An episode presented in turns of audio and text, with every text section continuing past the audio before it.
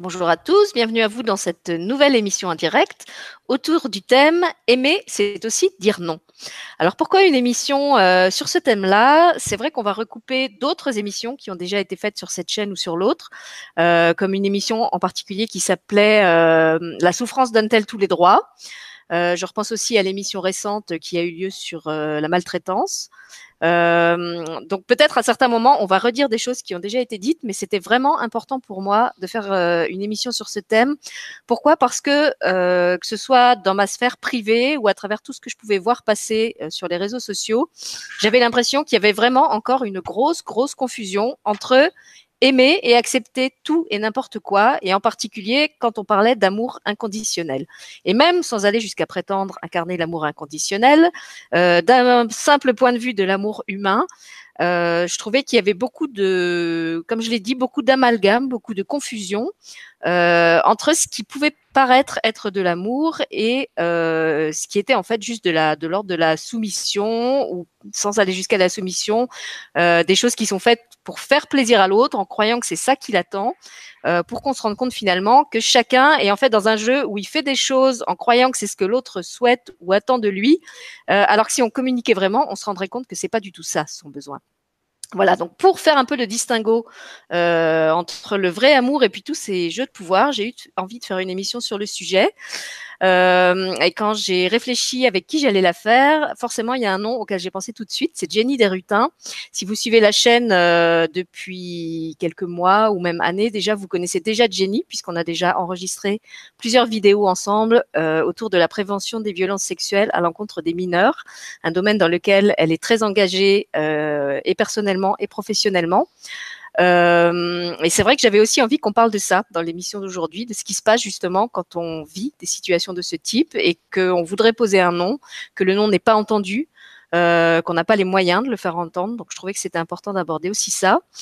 Et puis, euh, c'était aussi important pour moi que dans cette émission, il y ait également un homme, euh, toujours pour sortir de ce préjugé que la violence serait l'apanage des hommes. Donc, je tenais justement à ce que ce soit un homme qui incarne totalement la bienveillance, euh, l'art du dialogue, la bonté. Et c'est exactement ce qu'incarne l'homme qui est avec nous aujourd'hui. Et c'est pour ça que je vais le présenter en premier. C'est Rémi Ball. Bonjour Rémi. Bonjour, heureusement qu'on ne me voit pas rougir à l'écran. ça fera un joli contraste avec ta chemise en couleur. Merci beaucoup. Ben, je suis ravi de participer à cette émission et puis, euh, puis de, de dire les choses que j'aurai à dire si je le sens. Merci Rémi. Alors il y avait une autre raison pour laquelle je voulais inviter Rémi, c'est aussi qu'il s'intéresse à tout ce qui concerne la parentalité positive euh, et la communication euh, bienveillante. Donc je trouvais que c'était intéressant aussi qu'on ait quelqu'un euh, qui était capable, peut-être par rapport à, certaines situations, de nous dire comment poser le nom, comment poser la limite, euh, sans justement que ce soit dans l'ordre l'ordre du réactionnel, pour exprimer les choses à partir de soi. Euh, justement dans, dans, la, dans la sérénité, dans la bienveillance et pas dans la colère parce que déjà l'autre a dépassé notre limite et qu'on n'a pas su lui dire non suffisamment tôt. Voilà. Et puis donc on va aussi saluer Jenny. Bonjour Jenny. Bonjour à tous, merci beaucoup. Je suis ravie d'être euh, présente aujourd'hui. Voilà, donc pour Jenny, c'est le premier direct et je salue particulièrement son, audace puisque c'est la première fois qu'elle m'a dit oui pour une émission euh, en direct. Vous avez pu la voir euh, récemment dans la présentation d'un soin de guérison de la maltraitance qu'on a enregistré euh, à plusieurs et où elle, avait également pris la parole. Et comme je le disais, c'était aussi important pour moi qu'elle soit là pour parler aussi des enfants, de ce que vivent certains enfants et de comment on peut aider ces enfants et ces familles qui vivent des situations de violence et qui peut-être justement euh, euh pourraient résoudre ça euh, plus facilement si on leur donnait des, clés, des outils de communication, d'action, euh, pour ne pas s'enferrer dans une situation qui dure et qui finalement fait du mal à tout le monde. Voilà, donc je ne sais pas lequel d'entre vous veut prendre la parole sur le sujet en premier. Il faut que j'en désigne un. oui, tu vas devoir en désigner. D'accord. Et ben alors, je vais proposer de laisser la parole à Jenny, puisque comme je le disais, c'est sa toute première émission euh, en direct, et je, je trouvais que c'était important qu'elle nous parle un petit peu justement de du non, de l'importance d'apprendre à dire non avant qu'il soit trop tard, avant que les dégâts soient faits, euh, et de. Ben, je crois qu'elle va aussi nous parler justement de comment le corps exprime de toute façon le non, euh, puisqu'elle a fait un article récemment là-dessus sur son blog. Euh, c'est vrai que quelquefois, même quand on se force à dire non, comme dans cette situation que j'évoquais précédemment, eh ben, euh, à l'insu de notre plein gré, notre corps va quand même exprimer le non de différentes façons. Donc, je vais la laisser vous expliquer ça. Mhm. Merci beaucoup Sylvie. donc en fait oui j'ai écrit un article il y a peu de temps sur euh, quand c'est non, ça se voit. C'est-à-dire qu'en fin de compte, euh, dans les dans les outils de prévention des violences sexuelles euh, commises à l'encontre des enfants, il y a toujours la nécessité de, de rappeler à l'enfant qu'il peut dire non, il doit dire non. voilà, ça c'est quelque chose qui revient de manière assez récurrente, mais je pense qu'en fait c'est un petit peu mensonger. C'est un petit peu mensonger. Et là, ça rejoint le dernier article que j'ai écrit hier au soir, parce qu'en fait, un enfant, dès son plus jeune âge, il sait nous dire ce qu'il ne veut pas. Hein, clairement, il va refuser de manger, il va refuser de prendre un objet, il va refuser de nous suivre, il va s'asseoir par terre parce qu'il a pas envie de bouger, euh, voilà. Et rapidement, il va faire un petit oui de la tête, un petit non comme ça dans ce sens-là. Donc c'est un petit peu, je pense, euh, un peu mensonger de dire à l'enfant, alors voilà, si jamais tu es confronté à une situation où on va vouloir toucher ton corps et que toi tu le souhaites pas, dis non. En réalité, on dit toujours non. Euh, en fin de compte, notre corps, comme tu l'as si bien dit, il se met à parler et en fait, on dit non. Mais euh, dans les situations euh, de violence sexuelle ou de blessure de l'intime, ce qui se passe, c'est qu'en fait, on va aussi en même temps se réfugier à l'intérieur de nous-mêmes.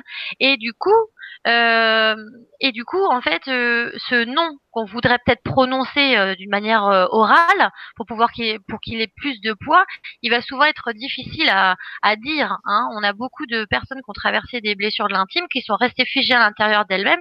Elles étaient incapables de bouger, complètement sidérées, parce qu'en fait, le, le, corps il se met en état de survie. Donc, dans ce moment-là, bien sûr qu'il y a un non, mais c'est surtout que la personne qui est en face et qui réalise ces actes-là lui ne prête pas attention au corps de la personne. Et, en fin de compte, le nom est manifesté, mais on n'en tient pas compte. Voilà, c'est comme euh, ce que j'expliquais dans mon article, quand c'est non, ça se voit, sauf pour les auteurs de violences sexuelles, c'est que quelqu'un qui refuse de reprendre des, des tomates, il va faire un petit nom de la tête comme ça, tout le monde a compris qu'il n'a pas envie de reprendre des tomates. Mais sous prétexte que ce serait entre guillemets au sein de la sexualité ou au sein d'une violence, le nom, il n'existerait pas. Alors que c'est faux, il existe largement. Et du coup, il y a en plus une confusion qui s'opère à cause de la loi. Parce que, enfin, si notamment on prend le droit français, mais aussi la plupart des droits européens, euh, on, base en fait toute la toute la, répression en fait des violences sexuelles sur le consentement. C'est-à-dire qu'en fait, euh, le postulat qui est posé initial, c'est que toute personne consent à la sexualité et consent à un acte sexuel. Donc c'est complètement monté à l'envers. C'est-à-dire que c'est pas du tout comparé comme un vol, par exemple, où bah voilà, bien sûr, on possède l'objet, on n'a pas envie qu'il nous soit volé. Et ben là, c'est comme si euh, du fait de, de, de, de, la caractérisation de la, la, de la, violence, c'est-à-dire euh, que c'est en lien avec la, sexualité, et eh ben de fait, il y a comme un postulat qui dit oui, oui, c'est ok, de base. Et du coup, c'est parce qu'il y aura un nom que du coup les actes vont être sanctionnés. Voilà, et ça, ça pose des vraies questions, et ça pose des vraies questions en, en ce qui concerne l'inceste et en ce qui concerne donc toute la répression des violences sexuelles envers les enfants. C'est-à-dire qu'on considère en fait de base qu'ils ont dit oui, et que si jamais ils sont pas d'accord, alors dans ce cas-là, peut-être qu'il y aura que ça va pouvoir être caractérisé comme étant des violences sexuelles. Donc c'est complètement à l'envers. C'est comme nous déposséder en fait de notre corps, alors qu'en permanence, à chaque instant, il nous dit oui, il nous dit non, il nous dit tiens ça c'est agréable, bah non ça c'est désagréable. À chaque instant en fait, on, on, on, exprime en fin de compte ce dont on a besoin et, et ce qui nous est euh, ce qui nous est ok ou pas ok. Donc voilà. Donc euh, voilà un petit peu pour l'entrée en matière. euh, J'ai essayé d'être un petit peu concise et, et, et assez claire en même temps. J'essaye de voilà de de modérer euh, mon, mon, langage pour que ce soit suffisamment compréhensible. Mais euh, voilà ce que j'avais vous dire pour un petit peu cette entrée euh, en matière sur le sujet.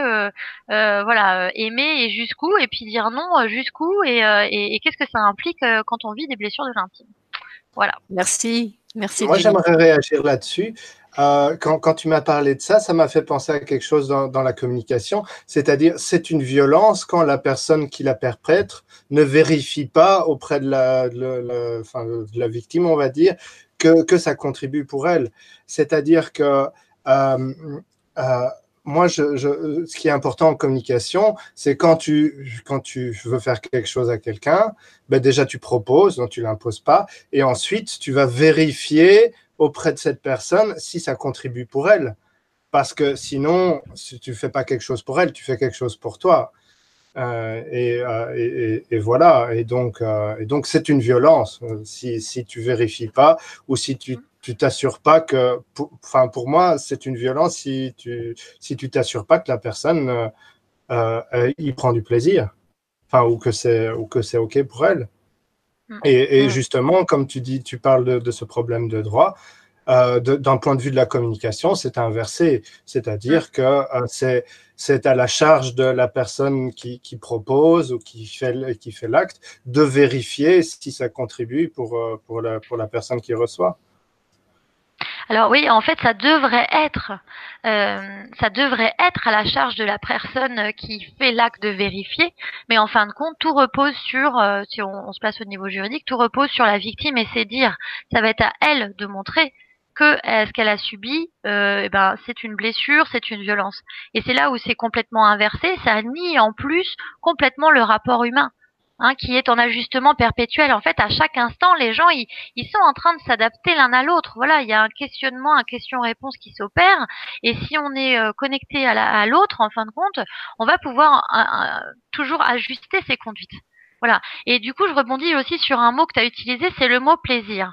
Voilà, le mot plaisir, je crois qu'il est, important là d'en parler parce que euh, quand on traverse des blessures de l'intime, qu'est-ce qui se passe dans le corps? On est dans un tel état de survie qu'on peut prendre du plaisir.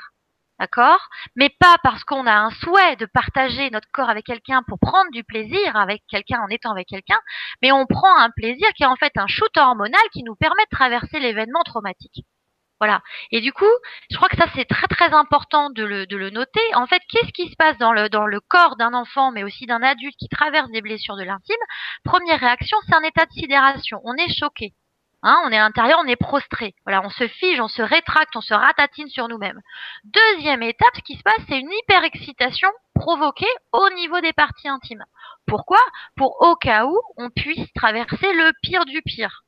Et quand on traverse le pire du pire derrière, eh ben, on peut avoir des décharges hormonales et donc une décharge orgasmique et euh, donc prendre du plaisir. Pourquoi? Pour, que notre corps il traverse l'événement et que notre cœur il lâche pas. Voilà, et je crois que ça c'est important aussi de le souligner, c'est-à-dire qu'en fait, il y a vraiment deux choses en parallèle. Il y a ce qu'on vit, les relations dans, lesquelles, en fin de compte, on a un rapport équilibré à l'autre, on va être attentif et conscient de ce qu'on vit avec l'autre, et il y a de l'autre côté une violence, une blessure qui s'exerce sur le corps de quelqu'un envers la personne. Voilà. Et du coup, la question du nom, vous voyez, eh ben, il faut, il faut bien savoir la situer de quoi on parle à quel instant.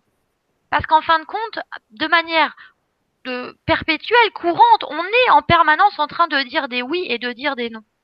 Tout le temps. Voilà. Et justement, euh, je te, je te, remercie de parler de ça parce que moi, la, la, question qui me venait, donc là, on est sur un cas très. Euh, euh, ah mince. Je t'ai. Euh, puisqu'on a, tu l'as dit, puisque notre corps a cette capacité à exprimer le non entendu parce que l'autre choisit de ne pas l'entendre. Et pourquoi aussi dans certaines situations euh, on n'arrive pas à verbaliser le non tu vois? Euh, alors sans aller jusqu'aux jusqu'aux situations comme les violences sexuelles combien de fois dans la vie euh, on va pas euh, dire exactement ce qui nous habite? Combien de fois on va pas bien? Quelqu'un nous demande au quotidien euh, euh, ça va? Et on va répondre oui ça va. On va pas dire non là j'ai vraiment le moral à zéro je me sens vraiment mal. Donc qu'est-ce qui fait euh, que déjà en fait euh, dans, dans, la petite enfance et puis ça va nous suivre après euh, jusqu'à l'âge adulte, euh, on se déconnecte de nos propres ressentis, qu'ils soient corporels ou qu'ils soient émotionnels, et qu'on en arrive à exprimer complètement autre chose que ce qui est notre vérité du moment.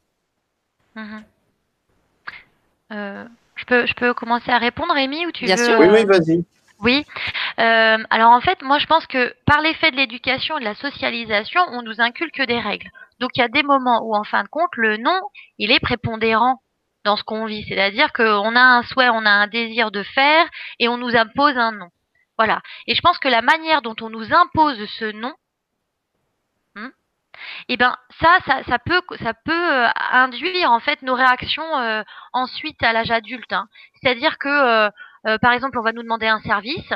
Alors nous, ça nous convient pas du tout. C'est extrêmement compliqué pour nous de, de répondre à ce service, mais parce qu'on nous a éduqué à rendre service et qu'il fallait respecter l'autre, mais peut-être d'une manière un petit peu trop exagérée ou trop excessive, eh ben on va dire bon bah d'accord, oui oui d'accord, alors que ça nous fait un profond non à l'intérieur de nous. Voilà, moi je pense que c'est vraiment en lien avec euh, voilà notre euh, notre éducation et la manière dont on est socialisé et, euh, et ce qu'on pourrait appeler aussi notre civilisation entre guillemets. voilà. Alors toi, tu parles du service. Moi, il y avait une autre explication qui me venait à l'esprit, mais c'est lié, c'est aussi la peur de, de perdre l'estime ou l'affection de l'autre. Hein. Combien il y a de choses qu'on fait justement mhm. parce qu'on se dit si je le fais pas, euh, alors il va penser que je suis pas capable, il va penser que je suis pas à la hauteur, il va penser que je l'aime pas, il va penser que je veux pas me dévouer. Donc déjà là, hein, on commence à arriver sur un truc un peu mhm. bizarre. Pourquoi aimer Ça signifierait qu'on doit se dévouer pour l'autre au détriment de soi? Est-ce que c'est ça l'amour? Est-ce que c'est le sacrifice? Est-ce que c'est euh, euh, alors oui, dans certains cas, ça peut être euh, dépasser ses limites. Euh, je sais pas, je pense aux personnes qui font le choix de vivre avec un, conjoint euh, malade ou handicapé, par exemple. Oui, là, ça peut demander du dépassement de soi, mais c'est un choix. C'est un choix libre et, conscient. Enfin, j'espère que ça l'est. Euh, mais combien il y a de, comme, je le disais en début d'émission, combien de fois on fait des choses parce que ça n'est pas notre vrai choix, qu'on aurait aimé exprimer ce fameux non, et que alors soit on n'a pas eu les mots pour le faire, soit on n'a pas osé le faire, parce que comme tu le dis, Jenny, par notre éducation, on nous a appris que c'est mieux de faire passer l'autre avant. Hein.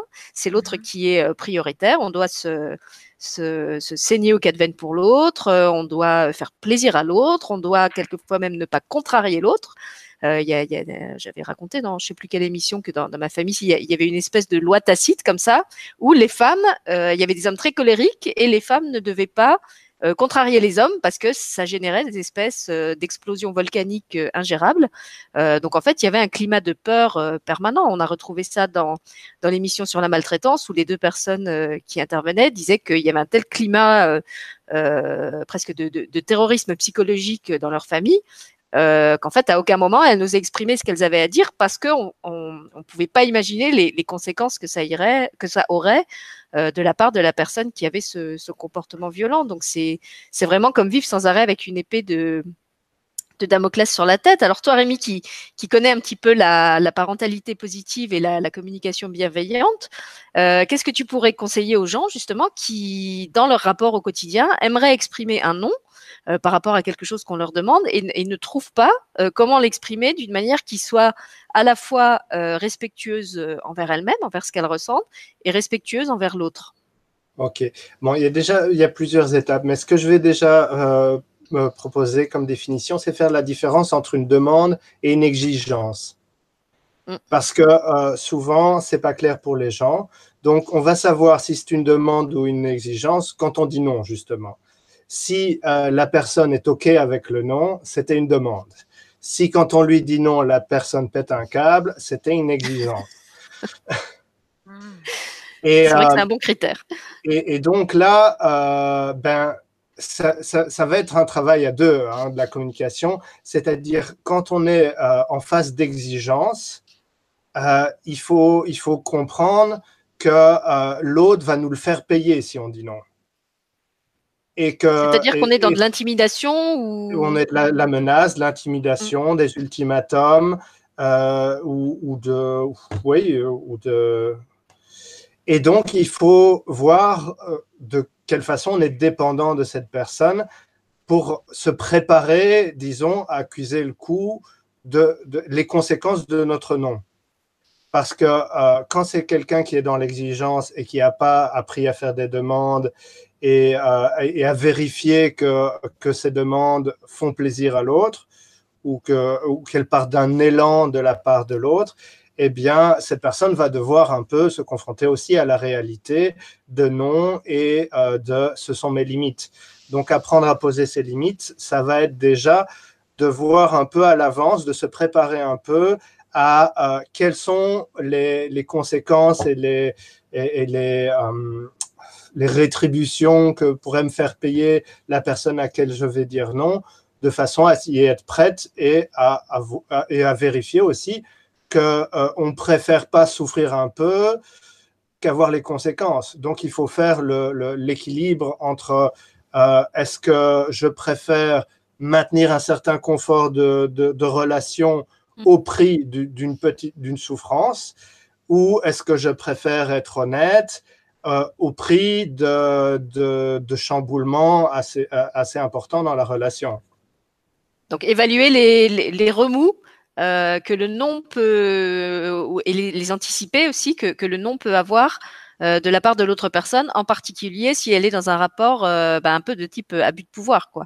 Voilà, et si on a des rapports de cette dépendance avec cette personne, c'est en général de sortir de ça ou de trouver des solutions de rechange avant de commencer à poser ces noms alors ça, c'est possible quand on est adulte. Euh, évidemment, quand on est un enfant, comme ce que décrivait euh, Jenny tout à l'heure, je pense que l'enfant, il n'a pas du tout cette, euh, ce choix-là et ces, ces ressources-là. En fait, il est complètement dépendant du parent. et je pense que Jenny veut, peut-être réagir à, à, ce que tu as dit là par rapport à, à ça. Oui, euh, moi ce que je trouve intéressant dans la parentalité consciente, euh, bienveillante, c'est que justement euh, le parent, l'objectif c'est qu'un petit peu de manière constante, il se repositionne en fait pour un peu faire une évaluation entre ses besoins à lui, est-ce qu'ils sont satisfaits, les besoins de l'enfant, est-ce qu'ils sont satisfaits, et du coup comment le non peut prendre sa place au milieu de ça. Et puis je rebondis un tout petit peu, je reviens un tout petit peu en arrière. je crois que la notion d'autorité, la manière dont elle est utilisée dans la société, ça, ça aussi, ça influence énormément sur notre capacité à pouvoir dire euh, oui ou non. Et que euh, du coup, de manière indirecte, le droit, il joue un rôle là-dessus. Si on se place du point de vue du droit français, euh, tout, notre système en fait sur l'autorité parentale, il découle avant, manière historique, du droit de correction. Donc d'un point de vue historique, l'autorité parentale, c'était le droit de corriger son enfant. Et si on remonte encore dans le temps, puisqu'on sait que notre droit est issu du droit romain, c'est la toute-puissance du père sur le corps de l'enfant. Hein, le droit de vie ou de mort. Donc, euh, du coup, cette histoire-là, on la porte aussi à l'intérieur de nous, et c'est ce qui nous empêche aussi parfois de, réagir euh, euh de manière euh, euh, adapté, je dirais, et c'est ce qui crée aussi une certaine virulence quand, euh, quand justement, euh, ce que, sur ce que tu disais Rémi, quand en fait on a une exigence et que et que de l'autre côté en fait, eh ben il y a une opposition et du coup jusqu'où ça peut nous emmener dans nos états de colère? Moi j'aime bien dire que notamment quand je reçois mes patients, quand justement il y a des gros pétages de comme ça, les grosses cocottes minutes qui qui, qui déchargent euh, parce que bah il y a eu un truc qui s'est mal passé, ça va pas dans le sens de la personne, donc en fin de compte c'est son oui ou son non qui est pas respecté.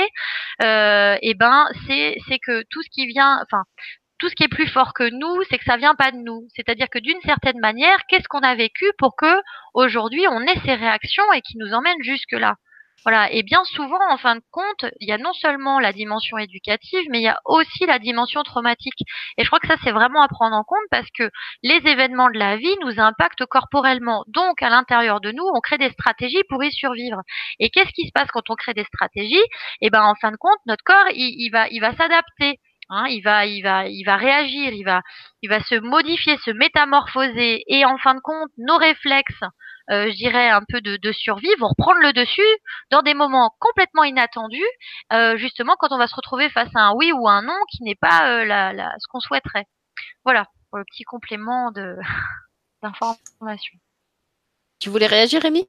Oui, euh, donc euh, effectivement, en ce qui concerne les enfants, ben, ça va être aux, parents de proposer un modèle de communication qui sort un peu du droit romain, on va dire, euh, et, et, de, et de, bah, d'avoir une communication plus harmonieuse, de faire des vérifications avec ses enfants sur leur consentement ou pas, mais aussi de s'interroger en tant que parents sur nos, nos attentes euh, envers nos enfants. Et, et, nos attentes peuvent être basées sur des valeurs tout à fait, euh, tout à fait bienveillantes, etc. Mais si elles sont pas expliquées à, euh, à l'enfant, et si on lui dit je veux ça, mais je veux pas ça, enfin c'est mon attente, et, voilà, je te demande de faire ça parce que j'ai à cœur euh, que, que, tu grandisses bien ou que tu apprennes certaines choses ou euh, en fonction de nos, nos, attentes, eh bien cette demande va passer beaucoup plus facilement auprès d'un enfant parce qu'il va, il va pouvoir ressentir que cette demande part d'un sentiment de bienveillance. Mmh. Si c'est effectivement le cas. Pardon, je t'ai coupé, Rémi, on n'a pas entendu. Oui, j'ai dit que si ça part d'un sentiment de bienveillance, si c'est effectivement le cas, c'est enfin, pas toujours euh, on n'est pas toujours en capacité d'être bienveillant envers ses enfants. Il faut aussi se reconnaître nos propres limites humaines en tant que, en tant que parents. Mm. Et justement, puisqu'on. Si... Ah, vas-y, Jenny. Du coup, euh, en fait, moi, ça me fait rebondir par rapport à une petite, euh, astuce, un petit outil que j'utilise justement euh, par rapport à mes patients, que ce soit en médiation familiale ou en, en thérapie familiale que en thérapie de couple, c'est la petite voix du cœur. Alors je ne sais pas si vous si vous connaissez euh, la petite voix du cœur. La petite voix du cœur, c'est une petite voix qui chuchote, qui est à l'intérieur de nous, et elle nous dit toujours ce qui nous est, ce qui nous fait du bien, ce qui nous est agréable. Et plus en fait elle essaye de nous le dire, plus elle chuchote. C'est pour ça qu'on a beaucoup de mal à l'entendre. Mais si on si on si on se rend compte euh, au sein de la famille, au sein du couple, qu'en fait tous les deux on est animés par cette petite voix du cœur, on va pouvoir se mettre à l'utiliser. Et du coup, on crée un nouveau langage. Et ce nouveau langage, il crée de la bienveillance. Et du coup, on va pouvoir exprimer à l'autre ses besoins, ses oui, ses non, mais autrement. C'est-à-dire, ça va être entendu autrement aussi par l'autre. Voilà. Et euh, moi, c'est vraiment quelque chose que j'utilise en cabinet. Je, leur fais faire vraiment les exercices en direct et j'ai des retours extrêmement positifs, que ce soit chez des tout petits euh, de 4 ans que euh, chez des adultes qui ont plus de 50 ans et qui sont au sein d'un couple. Voilà. Je suis désolée, je vais devoir euh, juste ouvrir une porte. Excusez-moi, c'était pas prévu. Il y a mon chat qui me pose des questions. J'arrive. Pas grave, mais sois bienveillante avec le chat. Il a le droit de s'exprimer lui aussi. je vais en profiter pour euh, réagir puisqu'on est sur cette euh, cette question de la, de la parentalité et je trouve que là c'est aussi très important de rappeler que y compris avec ses enfants, c'est important de savoir dire non. Je parlais tout à l'heure de la, la peur, la peur de perdre l'amour de l'autre. Donc ça peut être effectivement la peur de l'enfant euh, qui a peur de perdre l'amour de son parent en le décevant, en ne répondant pas à ses attentes qui peuvent être aussi de l'ordre de l'exigence. Euh, mais ça peut être aussi quelquefois le parent euh, justement parce qu'il y, a cette vague actuelle de, de l'éducation positive où il, il, faudrait être toujours bienveillant et on n'y arrive pas tout le temps, et où certains parents se retrouvent complètement euh, presque dépossédés de leur autorité parentale à force de tout le temps laisser l'enfant décider de tout pour tout. Euh, il faut pas oublier que l'enfant, il est quand même demandeur d'un cadre, il a besoin qu'on pose un cadre. Et poser un cadre, euh, euh, poser des noms, ça n'est pas cesser d'être bienveillant. On peut poser des noms en expliquant pourquoi on pose ces noms. On peut expliquer à l'enfant pourquoi on refuse euh, qu'il traverse la route tout seul alors qu'il n'est pas encore en mesure d'évaluer le danger et qu'il y a des voitures euh, qui traversent la voie rapide. Par contre, on peut lui dire que dans le cadre du lotissement ou du jardin, là, il est libre de circuler comme il veut. Mais on explique. Donc Rémi, tu l'as dit, ce qui est important déjà, c'est d'expliquer. Euh, et, et, vraiment, je pense que c'est important de de, rappeler ça, que poser des cadres, poser des noms, euh, ça n'est pas cesser d'être bienveillant et que, à l'inverse, dire tout le temps oui, accepter toujours tout euh, en se disant que ben, c'est l'espace de liberté de l'autre souvent au détriment de son propre espace à soi, euh, ça, ça n'est pas l'amour parce que vraiment, il y a un vrai... je trouve qu'il y a une, vraie confusion à ce niveau-là, comme je l'ai dit, que ce soit dans les familles, que ce soit au, au sein du couple. combien de, de choses euh, on accepte en se disant bah il est comme ça, c'est ce dont il a besoin lui. Et oui, mais moi, de quoi j'ai besoin moi dans l'histoire? Euh, Si on a un conjoint euh, qui est passionné de quelque chose et qui qui passe tout son temps libre et ses week-ends à vivre sa passion, alors ça peut être n'importe quoi, hein, ça peut être la pêche, ça peut être la moto, ça peut être le foot, et qui n'a plus de temps à passer avec nous et qu'on est malheureuse, est-ce que c'est de l'amour de le laisser vivre tout son temps sans nous? Et, d'accepter finalement de, ne plus avoir de vie de couple parce qu'en fait, il passe tout son temps libre ailleurs. Est-ce que c'est ça l'amour? Ça, pour moi, c'est du sacrifice. C'est pas, c'est pas de l'amour. Alors on peut, euh, alors tiens, bah, on va soumettre la situation à Rémi. Donc admettons que dans le cadre d'un couple, on a cette situation-là. Comment est-ce que l'épouse ou l'époux euh, peut expliquer à son conjoint qu'il aurait envie euh, de passer du temps avec lui ou elle, sans forcément restreindre le, temps qu'il consacre à sa passion, mais que ça soit d'un un partage plus équitable, on va dire? Mm-hmm. ben, ben, effectivement, c'est une question intéressante déjà voir, euh, euh, on, va, on va devoir passer par une demande pour ça, c'est-à-dire demander, dans le cas d'un époux qui, euh, qui passe son temps ailleurs à faire des loisirs qui lui plaisent, parce que, parce que lui, il, est, il est très clair avec ce qu'il aime et avec son non et son oui. Et, et, donc il va favoriser son bien-être. Donc pour, pour, pour, pour, pour l'autre personne du couple, ben, ça va être de déjà voir qu'est-ce que je désire qu'est-ce qui me manque, de quoi j'ai besoin, et de quoi j'ai besoin de la part de, mon époux. Et, et, voir alors, donc il va falloir lui demander.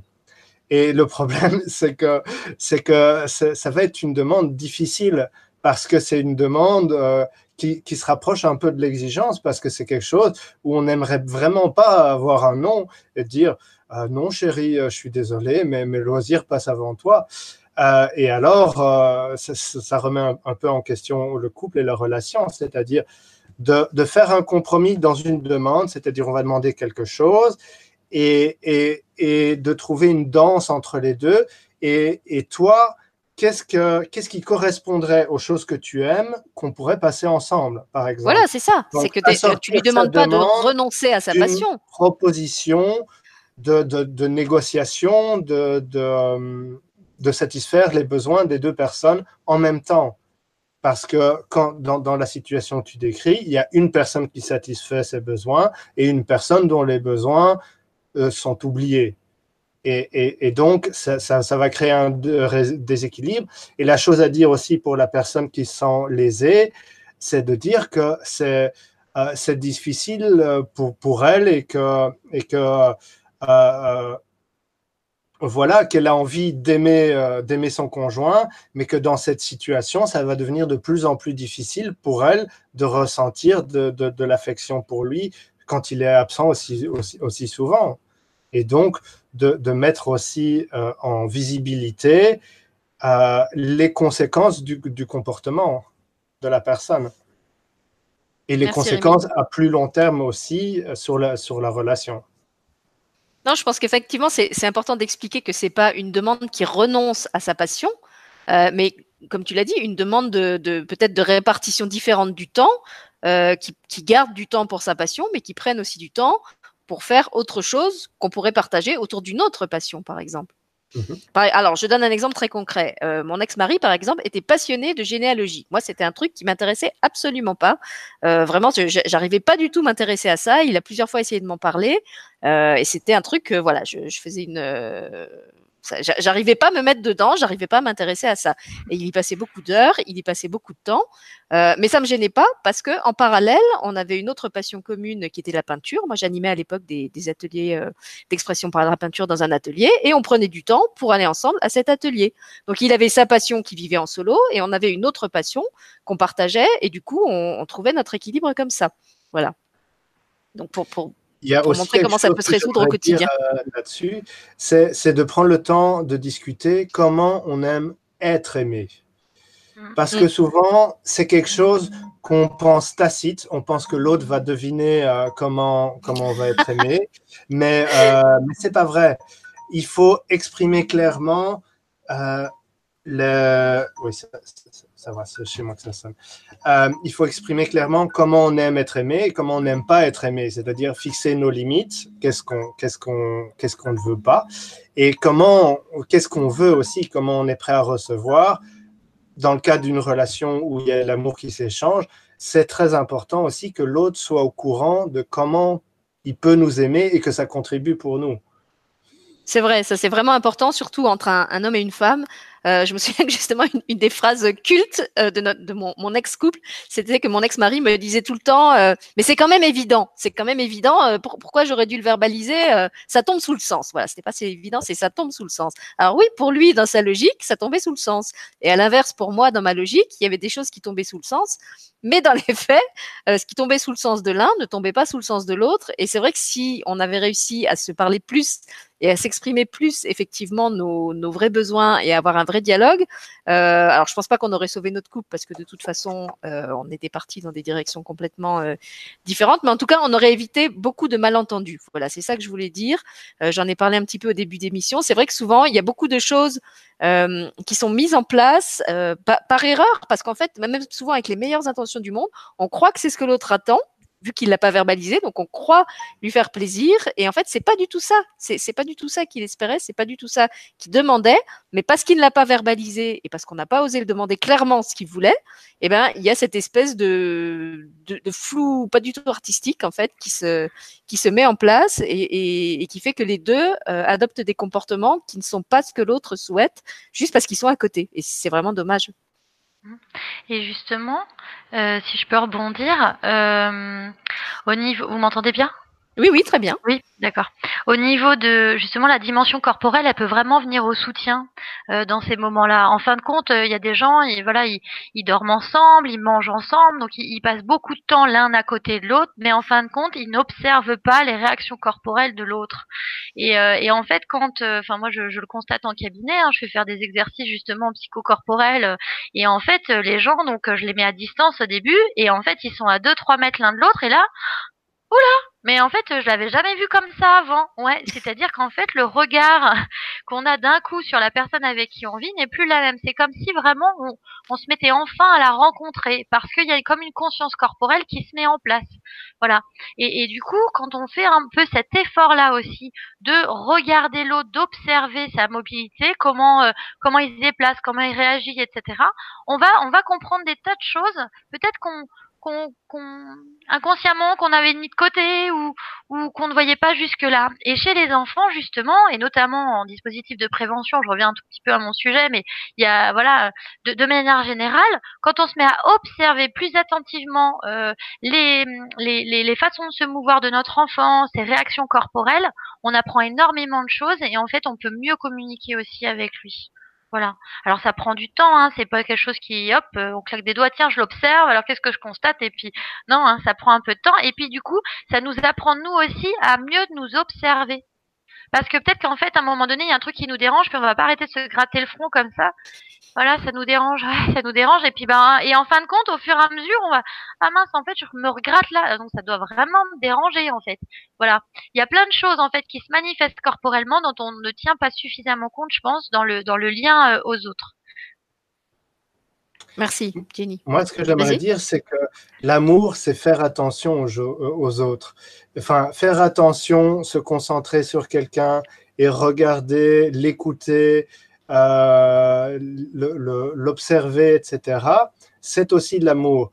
On ne donne rien, on reçoit, mais en faisant attention à l'autre, on va pouvoir déjà euh, contribuer plus efficacement pour lui et aussi euh, ressentir ressentir quelque chose euh, euh, qu'on oublie, dont, dont, dont, on oublie souvent de faire l'effort. Et c'est pour ça que dans, dans, dans les couples, l'amour a tendance à diminuer parce qu'on ne fait plus autant attention à l'autre et qu'on tient pour acquis certaines choses alors que, que l'autre peut changer ou, ou que, euh, ou que ses, ses, ses, envies et ses besoins peuvent évoluer.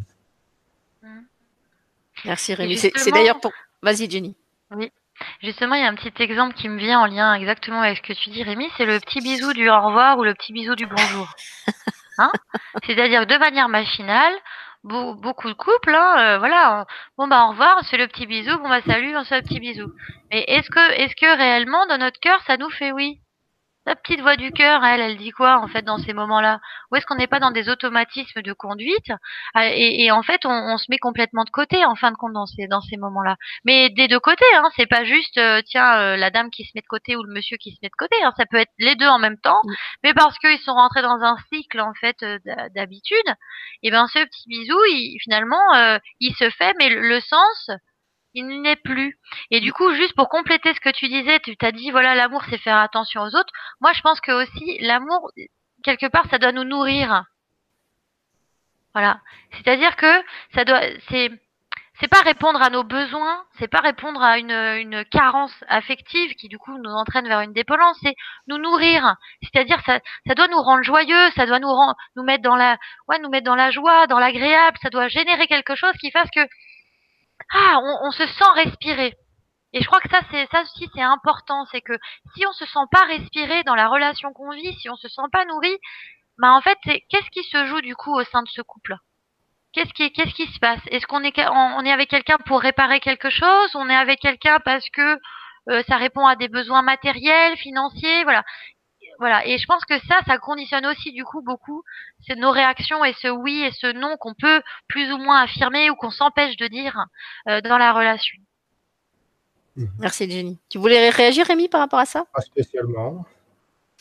Euh, moi, je voulais rebondir sur ce que Rémi disait tout à l'heure sur ces couples qui quelquefois euh, euh, se redécouvrent. Et c'est vrai que souvent, ça arrive justement euh, quand il y a des gros, comment dire, des gros des grosses secousses, euh, soit quand il y en a un, je sais pas, qui a été malade, quand il y en a un qui a eu un, accident, euh, quand en fait bah, on, on, est dans une situation où on pense avoir perdu l'autre et où là on, bah, c'est comme un voile qui se déchire, hein, tout ce voile de l'habitude, de l'usure, de, de, ce qu'on voyait plus parce que c'était un petit peu euh, enterré sous la poussière.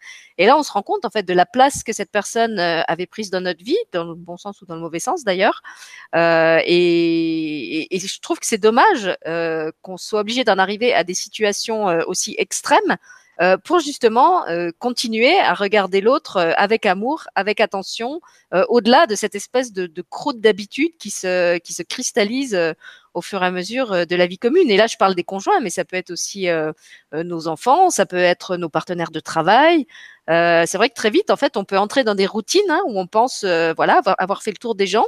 Euh, on a trouvé une espèce de, de, fonctionnement relationnel qui ronronne un peu, que c'est assez confortable finalement de d'entretenir du fait qu'il n'y a pas de heurts. Euh, et donc, on, on, retombe sur ce qu'on disait tout à l'heure, euh, sur l'évaluation de la situation. Qu'est-ce qui est finalement de quoi j'ai envie? Est-ce que c'est envie de continuer à entretenir une situation qui ronronne où je suis pas super bien, mais où en même temps, euh, voilà, je suis, je suis pas confrontée à des défis euh, qui me semblent insurmontables Ou est-ce qu'au contraire, euh, bah, je vais accepter de, dire les choses comme je les ressens vraiment, en prenant la mesure euh, du cataclysme que ça risque de déclencher et des, conséquences que ça va peut-être avoir sur ma vie et, sur celle de l'autre, que ça soit le conjoint, l'enfant, le patron. c'est vrai que c'est un, choix difficile souvent. Eh ben, ça tombe bien que tu en parles, Sylvie, parce que ça va me permettre de faire un peu de pub pour mon émission du vendredi. C'est que, euh, effectivement, notre cerveau a un, biais de confirmation qui va avoir tendance à, préférer les choses habituelles, les repères fixes, etc.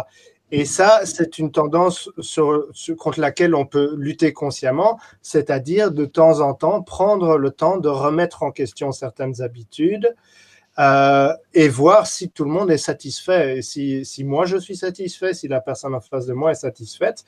Et, ça, c'est un effort à faire sur son, comportement, son fonctionnement habituel de, notre cerveau et en général de notre société aussi, euh, que, que, sont les habitudes dans le couple ou dans les relations qu'on a, euh, qui passent par des fois une forme d'hypocrisie consentie mutuellement, mm -hmm. alors que ce qu'on ce qu'on enfin, échange n'a plus aucune substance en fait. Et euh, pour, pour aller dans, dans l'exemple du couple, pour aller un peu un exemple e, e, extrême, c'est-à-dire euh, le fait de dire je t'aime et moi aussi, eh bien, euh, il, il, se peut qu'au bout d'un certain temps, il n'y ait plus beaucoup ou plus, plus, plus vraiment d'amour derrière cet échange. Et, euh, et c'est pour ça que c'est important de, de de remettre en question ces, ces fonctionnements et de, de trouver d'autres façons d'exprimer ce qu'on veut exprimer pour l'exprimer avec plus d'authenticité en fait. Je voyais Jenny qui faisait oui oui avec la tête. Tu voulais réagir Jenny? Oui, oui, oui, ça me fait réfléchir à beaucoup de choses. Euh, oui. Euh, moi, ça me fait penser à deux choses euh, importantes. Euh, les liens d'amour. En fait, une fois qu'on a ouvert son cœur à quelqu'un, il y a un lien d'amour avec cette personne. Moi, j'aime bien, euh, je prends un fil, hein, voilà, qu'on étend comme ça, et donc on a un fil entre deux personnes. Et en fait, ce lien d'amour, voilà, une fois qu'on a ouvert notre cœur, c'est presque à vie. En fait, ce lien, il peut pas disparaître, quoi. Voilà, moi, j'explique un peu ça comme ça. Mais par contre, on peut choisir de poser des briques d'amour. Et c'est là la différence. C'est-à-dire que, d'une certaine manière, notre ex, on l'aimera toujours un petit peu. Ah ouais, il y a le lien d'amour. Mais par contre, c'est peut-être pas avec notre ex qu'on va poser les briques d'amour. C'est peut-être avec le nouveau conjoint qu'on a justement, et on va, en fait, ensemble, poser des briques d'amour qui vont permettre justement de construire la relation. Et moi, je voudrais euh, compléter ça par euh, un, une, autre, euh, une autre réflexion, c'est que je pense qu'en fait, à chaque instant, malgré tout, on fait de notre mieux.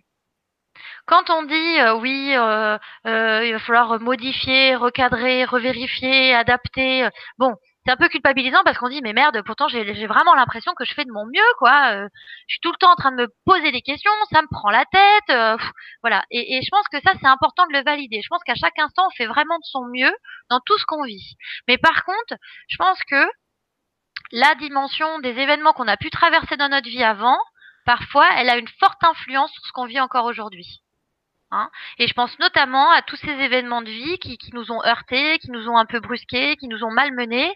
Et ça, vraiment, c'est important de le, prendre en compte parce que euh, on aura beau faire tout ce qu'on pourra faire, si en fin de compte, à l'intérieur de nous, il y a comme une petite blessure qui est toujours pas cicatrisée, et eh ben malheureusement, des fois dans ce qu'on vit, ça va se ranimer et ça va nous empêcher euh, dans cet instant-là de d'avoir d'autres réactions. Alors on fera de notre mieux avec les moyens qu'on a. Voilà. Et je crois que ça aussi, c'est important de se dire, OK, alors euh, si je fais un petit bilan aujourd'hui, là, je prends, voilà, il est 14h48 euh, aujourd'hui, on est le 13 mars 2019, où est-ce que j'en suis? Bon, et eh ben voilà, j'en suis là, et c'est déjà pas mal. Voilà, et de venir le valider comme ça. Et je pense que euh, cette idée de faire un petit peu des, euh, comme tu disais, de prendre le temps, de remettre un peu en question ses habitudes, je pense que ça peut être intéressant dans, dans, le, dans la même idée de prendre le temps de temps en temps de se poser juste avec soi-même et se dire, attends, où j'en suis là? Est-ce que j'ai bougé? J'ai pas bougé? Et du coup, si j'ai pas bougé, ah mince, c'est peut-être qu'il y a en fait autre chose derrière, et peut-être que c'est ça en fait qu'il va falloir aller un petit peu euh, guérir, un petit peu de mettre un petit peu de baume au cœur, quoi. Voilà. Mhm. Mais dans, la, communication bienveillante, il y, a, quand même une grosse moitié qui est la, la bienveillance envers soi-même. On n'en parle pas beaucoup, mais euh, on ne peut pas être efficacement bienveillant avec les autres si euh, on ne sait pas être bienveillant avec soi-même ou si on ne sait pas demander de la bienveillance aux autres quand on en a besoin, de l'empathie ou etc. Donc, s'entourer de personnes avec lesquels on peut euh, apaiser nos, souffrances et nos blessures de façon à ce que euh, à euh, qu'on puisse avoir une communication moins tendue avec les gens qu'on aime. Je te remercie Rémi parce que c'est là-dessus qu'on avait justement fini l'émission sur la maltraitance où j'avais dit que souvent la plus grande maltraitance on l'a envers soi-même euh, avant même de l'avoir euh, envers les autres euh, parce qu'on se rend pas compte de tous les, les messages inconscients qu'on s'envoie au quotidien et que on dirait pas la plupart du temps ni à son ennemi ni même à son meilleur ami. Hein. Et alors pour ceux justement qui qui seraient pas du tout coutumiers de cette bienveillance, qu'est-ce que c'est qu'être bienveillant envers soi-même? Comment ça se manifeste au quotidien? Quel, euh, je sais pas, toi, quand tu es bienveillant envers toi-même, quelles sont le, les, les, paroles que tu te dis? Comment ça se, comment ça se manifeste au quotidien? Est-ce que tu te, tu te regardes le matin dans ton miroir euh, en, te, en, te, disant des choses gentilles? Que, Comment ça se vit au quotidien? Parce que je pense que pour les gens qui nous écoutent et qui peut-être sont pas familiers de ça, c'est important euh, de leur montrer comment on incarne ça. Tu vois que ça, ça soit pas juste une, une jolie théorie abstraite, mais ok, au quotidien, comment ça se vit être bienveillant envers soi-même? Ben, c'est une forme de communication envers soi-même aussi. C'est-à-dire que euh, on va euh, être bienveillant avec soi-même, c'est euh, reconnaître qu'on a des, des, limites en tant qu'être humain. C'est reconnaître qu'on est des êtres humains en fait, avec leurs limites, avec leur histoire, avec leurs blessures, et, et, et, et, se traiter ben, avec, avec, avec douceur et voir mmh. que euh, on a des aspirations qui sont pas toujours en adéquation avec nos limites. C'est-à-dire, euh, être bienveillant, c'est reconnaître que nos aspirations sont placées beaucoup plus haut que nos limites pour le moment et qu'on a, euh, on a à se faire du bien, à, trouver des, personnes ressources autour de nous pour, pour développer progressivement cette bienveillance envers nous-mêmes. Je vais, vous donner un, exemple. Euh, beaucoup de, l'estime de soi qui, nous fait qu'on se sent bien euh, passe par le regard des autres. Qu'on le dise ou non, dans la spiritualité, on dit ne te soucie pas du regard des autres, etc. Mais euh, en, réalité, on, a quand même une forme de, d'effets miroirs avec les autres qui vont nous permettre de retrouver une certaine forme de confiance en moi, enfin en soi. Euh, moi, par exemple, euh, ben, euh, je me sentais pas très beau et euh, me dire je suis beau en face du miroir, euh, ça marchait plus ou moins. Mais l'entendre de la part de quelqu'un qui m'aimait, tu es beau, eh ben ça a beaucoup mieux marché en fait. Donc, euh, si on a la possibilité d'avoir quelqu'un qui nous aime, qui va nous faire du renforcement positif dans, le côté des, zones où on se sent, en, faiblesse ou euh, où on a des blessures, eh bien ça, peut nous aider beaucoup. Et donc, j'aimerais aussi un peu re relativiser la, euh, les, exigences d'autonomie et de perfection individuelle qu'on pourrait avoir vis-à-vis de nous-mêmes parce que en fait on, est des humains et que même les, les, personnes que vous prenez en modèle sont aussi des humains et vont à la toilette comme tout le monde. Génie, tu voulais réagir? oui, euh, juste par rapport à cette notion d'estime de soi, euh, estime, c'est en lien avec la notion d'estimation. Donc moi j'aime bien en fait me dire, alors aujourd'hui je m'estime à combien? Tiens, bah tout à l'heure, je m'estime à combien? Ah bah ce matin j'étais à 9, aujourd'hui là euh, là je suis à 7, bah ce soir je serai peut-être à 10 quoi. Et en fait, c'est intéressant aussi de se dire ça évolue en fonction de ce mm. qu'on vit et des moments qu'on vit. Hein, c'est comme les émotions en fait, hein, c'est des mouvements à l'intérieur de nous, mais cette estimation elle est mouvante aussi. Hein, c'est pas parce que euh, euh on nous dit ah, bah de toute façon t'as jamais eu une belle estime de toi que euh, ça se trouve demain on va pas être au max du max de notre estime de nous-mêmes. Hein. Et l'autre chose que je voulais vous dire aussi c'est que euh, quand euh, justement on a des situations qui se cristallisent, notamment dans les couples, et qu'on arrive à des blocages. Moi, j'entends beaucoup ce mot blocage. En fait, moi, j'ai le sentiment que il n'y a pas des blocages. On est en, réaction. Et on est en réaction parfois en lien avec nos blessures. On peut parler alors de réaction traumatique. Je me rappelle, euh, je, je me rappelle d'une patiente justement que je suivais pour des blessures de l'intime. Elle me disait, vous vous rendez compte, j'ai une sexualité dégueulasse. Et je lui ai dit non, vous n'avez pas une sexualité dégueulasse, vous avez une sexualité traumatique. C'est pas pareil, vous êtes en réaction de. C'est-à-dire qu'il y a quelque chose à l'intérieur de vous qui est plus fort que vous qui agit, et du coup ça vous empêche en fait d'être en harmonie avec vous-même. Mais ça ne veut pas dire que vous le serez pas un jour, à un moment donné parce que justement, elle avait pu commencer à regarder un peu ses blessures. Et je crois que ça, c'est vraiment important. Et dans ce que tu disais, se donner de la douceur, euh, et ben, je pense que voilà, c'est évolutif aussi. C'est-à-dire, il y a des moments où on va peut-être être un peu speed avec soi-même, et puis d'autres, on va être relâché, on va être plus doux. Et ça, c'est important aussi de, le, venir le valider. De dire, bah tiens, aujourd'hui, euh, qu'est-ce que j'ai fait en douceur pour moi? Oh, bah je me suis, me suis fait un petit cappuccino. Alors là, franchement, c'était de la douceur. Quoi. Et ben super, on y est. Voilà, et, et, et, voilà, et je pense sur des petites choses comme ça, c'est c'est vraiment euh, intéressant de pouvoir euh, vraiment l'accueillir et le valider pour soi. Et par rapport aux enfants, moi, il y a quatre petites phrases magiques que j'aime bien utiliser. C'est de dire à son enfant au coucher ou le matin, dans sa petite oreille, tu es important, j'ai confiance en toi, je crois en toi et je t'aime. Voilà. et puis vous lui répétez un petit peu comme ça ces petites phrases et elles vont un petit peu infuser. Et puis vous allez voir, des fois il se produit des choses magiques. Hein. Moi, à force de le de, de le dire, mais avec vraiment avec mon cœur euh, à mon petit garçon, et eh ben il me regarde et me dit tu es importante.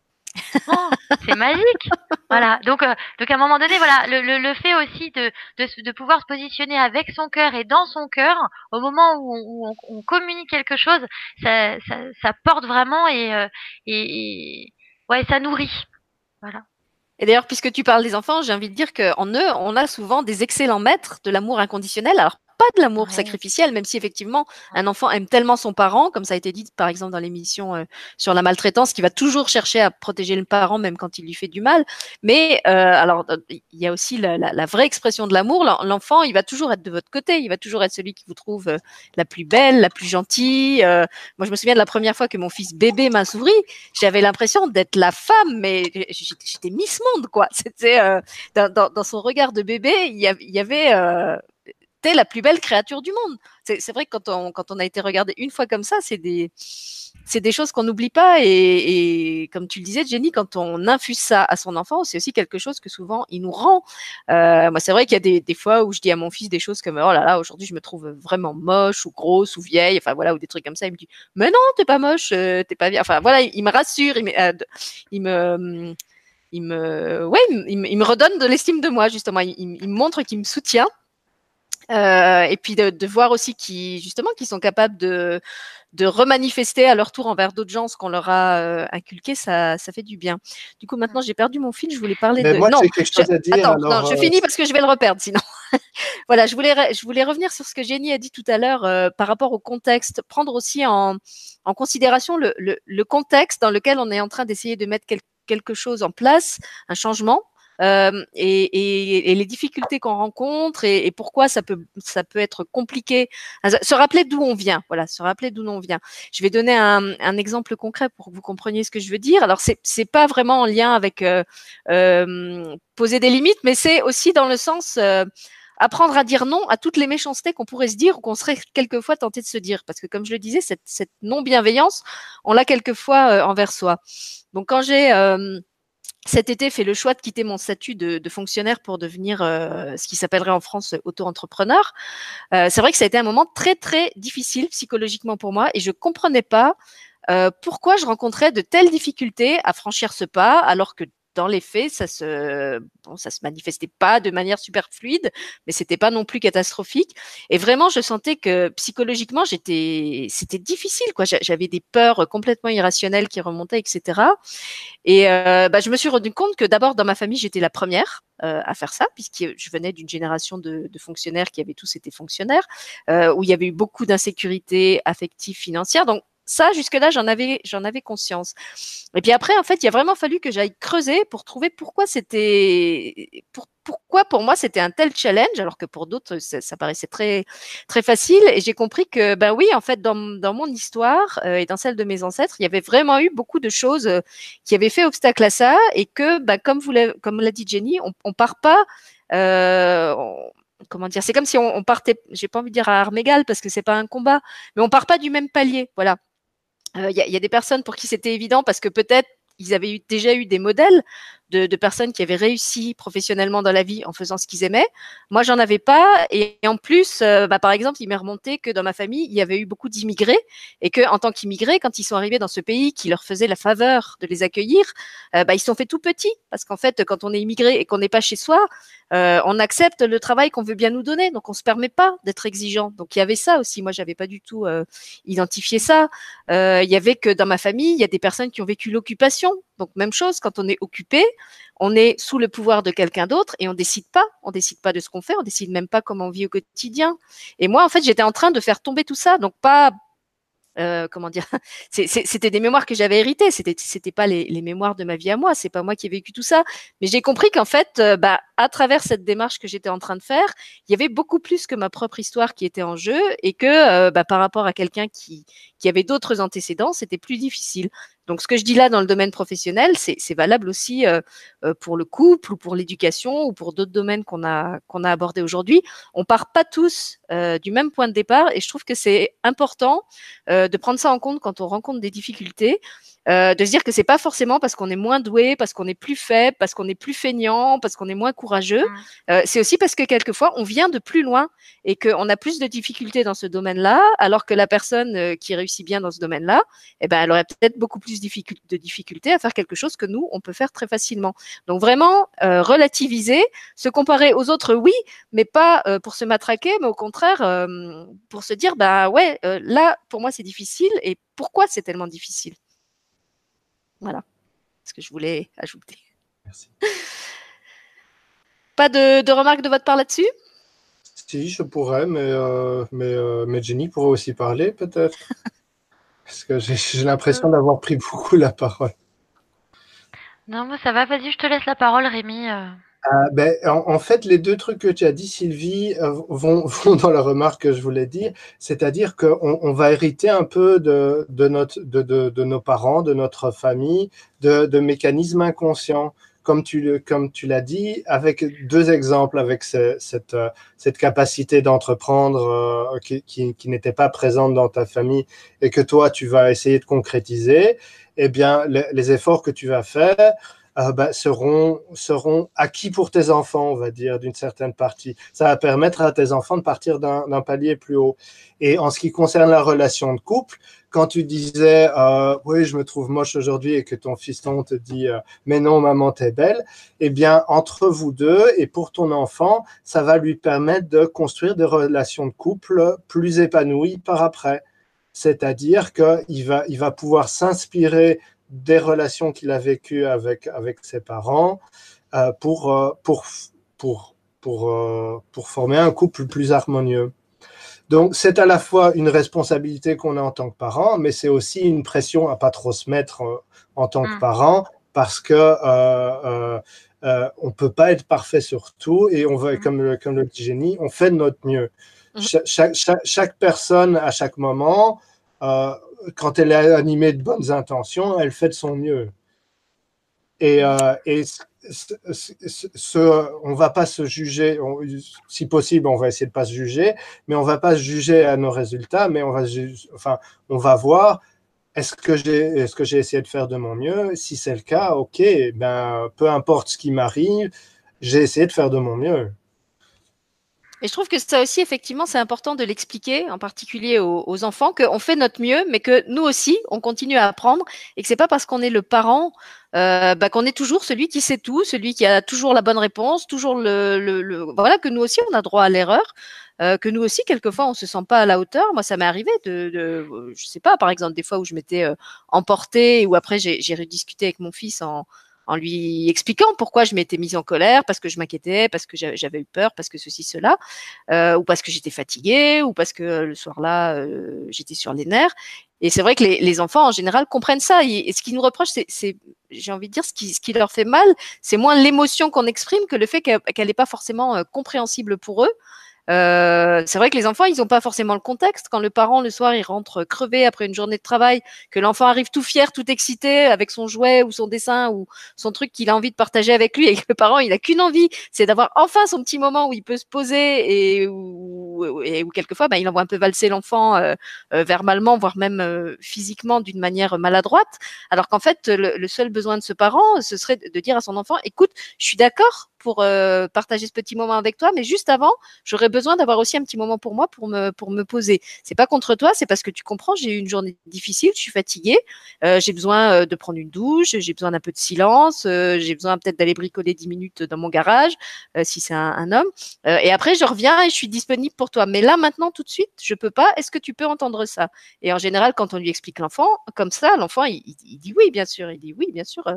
Euh, je t'attends. Il est l'enfant en général, il n'est pas dans le dans, l'exigence, à part euh, oui, s'il est en train de faire une, grosse colère, parce que c'est quelque chose qui est très très euh, important pour lui et qu'il lui aussi à sa façon, il l'exprime maladroitement comme ça, mais voilà, je trouve que c'est important là aussi de, de, reposer le cadre avec l'enfant en, en, expliquant qu'on n'est pas le parent parfait et qu'on n'attend pas non plus de lui qu'il soit l'enfant parfait, comme l'a dit Jenny, et je crois que ça va être notre, notre mot, notre leitmotiv pour cette émission. Chacun fait de son mieux, chacun fait vraiment de son mieux.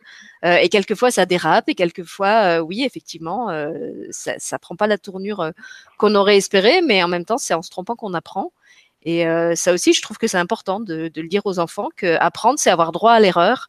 Moi, j'ai grandi dans une famille où il y avait beaucoup, beaucoup d'exigences, et je trouve que quand on a droit à l'erreur, et eh ben finalement, on apprend mieux et plus vite parce qu'il n'y a pas une espèce de, pression qui s'exerce sur soi non-stop, cette, pression d'être justement toujours à la hauteur de ce qu'on attend de vous. Et ça, libère vraiment des choses. Je pense par exemple à des personnes ou des enfants que j'ai auditionnés dans le cadre des émissions euh, sur le harcèlement scolaire et qui me disaient on n'ose pas en parler à nos parents parce qu'en fait on a peur de les décevoir, on a peur qu'ils aient honte de nous. Euh, on pense que si ça nous arrive, c'est qu'on n'est pas des bonnes personnes. Parce qu'en fait, ce qui était le grand mystère pour moi, c'était pour, pourquoi ils n'allaient pas chercher de l'aide, pourquoi ils n'allaient pas chercher du soutien dans leur famille. Et ils me disaient mais parce qu'en fait, on veut pas que nos parents pensent comme ceux qui nous harcèlent qu'on est des mauvaises personnes. Alors que si euh, il y avait eu vraiment, je pense, un, un climat de euh, d'ouverture, euh, peut-être ils auraient osé le dire en, en se disant bah, si, si, je parle de ça, je vais être entendu. On va pas, on va pas encore une fois me seriner euh, que c'est moi qui ai généré qui ai généré ça parce que je suis une mauvaise personne. Et du coup, ça me fait rebondir. Euh, moi, je crois que on, on peut vraiment tout, on peut toujours aller réparer ce qu'on mm. a, ce qu'on a fait qui n'était pas adapté. Et ça, je crois que c'est important aussi de se le dire, c'est-à-dire que bah, peut-être sur l'instant, on peut pas réparer, parce qu'en fait, ça nous a dépassé, qu'on a fait un truc qu'on n'aurait jamais dû faire. Euh, et mais en fait, euh, on peut prendre le temps d'aller le réparer un petit peu plus, un petit peu après aussi. Hein. Et je crois que ça, euh, que ce soit dans la parentalité, mais même aussi au sein du couple, au sein des relations de travail, même au sein des relations amicales, je crois que c'est important. Il y a plein de situations qu'on vit où en fait d'un coup on reçoit un message de quelqu'un qu'on se souvenait même plus ce qui s'était passé, et que il nous dit tu sais en fait, euh, oh là là moi ce truc là, euh, ça, ça, ça, ça, c'est pas passé. Euh, voilà, je suis encore mal avec ça, mais je tenais à te dire que vraiment, euh, je t'en veux plus ou je t'en veux pas. Euh, voilà, et je crois que ça, c'est important de pouvoir se dire euh, que on a aussi cette capacité à aller réparer ce ce qu'on a fait qui n'était pas adapté. Dans les deux sens, d'ailleurs, on, peut dire aux enfants qu'effectivement ils ont fait une bêtise, mais qu'ils peuvent réparer leur bêtise, et on mmh. peut dire aussi euh, en tant que parent qu'effectivement on a, on a fait une bêtise et qu'on a été dépassé, parce qu'effectivement c'est vraiment ça qui se passe. Euh, et, quelquefois, ça prend du temps. C'est vrai que quelquefois, on peut pas en reparler à chaud. Ça, ça demande à, à décanter un peu, que ce soit avec l'enfant, dans le couple. Mais effectivement, si après on arrive à en reparler et que chacun reconnaît, euh, j'ai même pas envie de dire c'est tort parce que c'est c'est pas une histoire de tort. Reconnaît qu'il a été maladroit, euh, qu'il a eu une réaction inappropriée. Bah, ça simplifie les choses parce que du coup, on n'est plus dans un procès, on est dans un, on est dans un dialogue. Alors juste pour rebondir, parce que quand même le mot procès, moi, bim, euh, ma petite. Je euh, savais, je savais que, que, procès, ça allait être. ouais, petite antenne de juriste, euh, voilà. justement, il y a peu de temps, j'ai fait une petite vidéo sur le sens d'un dépôt de plainte, et c'était important pour moi justement de, de, de, parler un petit peu de ça. Pourquoi? Je crois qu'aussi c'est de notre responsabilité envers nous, mais de responsabilité, en fait, ce mot-là, il a plusieurs sens. Il a euh, le sens de, euh, voilà, j'assume les actes que je fais, mais il y a aussi le deuxième sens de responsabilité, c'est l'engagement solennel envers soi. Et euh, quand on quand on a subi, quand on a traversé des actes qui nous ont blessés, c'est un engagement envers soi et c'est un acte bienveillant envers soi de pouvoir aller déposer au bon endroit euh, ce, qu'on a traversé. Voilà. Et, du coup, je crois que ça aussi, c'est c'est important peut-être de le dire en ces termes-là, parce que euh, c'est se donner, c'est se donner de, le pouvoir d'exister pleinement aussi, que de dire là, dans ce qui, dans ce que j'ai traversé, t'as été trop loin, t'as dépassé les limites, et, euh, et c'est important que moi j'aille le déposer au bon endroit, au commissariat, gendarmerie, enfin voilà. Et, et, et, euh, et c'est je pense que ça c'est important aussi de l'avoir malgré tout en tête et aussi dans la responsabilité qu'ont les parents envers les envers les enfants de ce que eux peuvent traverser et pour lesquels nous on se dit oh quand même je vais pas les déposer plainte ok c'est à l'envers mais oui mais sauf que ben si en fait c'est important parce que dans cet instant là on est l'exemple qui va leur permettre en tant qu'adultes de pouvoir aller se respecter et se dire ok là dans ce que j'ai traversé moi en tant qu'adulte c'est important que je pose ma limite et que je puisse dire stop peu importe ensuite ce qui se passera derrière. Je veux dire, je pense que euh, l'humain, il, a une propension à l'empathie, à, la bienveillance, ça a été prouvé de manière scientifique, mais en même temps, il faut qu'il puisse se dire, ok, j'existe. Moi, en tant qu'individu, j'existe. Et par le simple fait que j'existe, eh ben en fait, je crée aussi un espace de, de, de sécurité, de sûreté pour moi-même, de protection, dans lequel je peux ressentir de la bienveillance envers moi-même, de l'amour envers moi-même. Mm.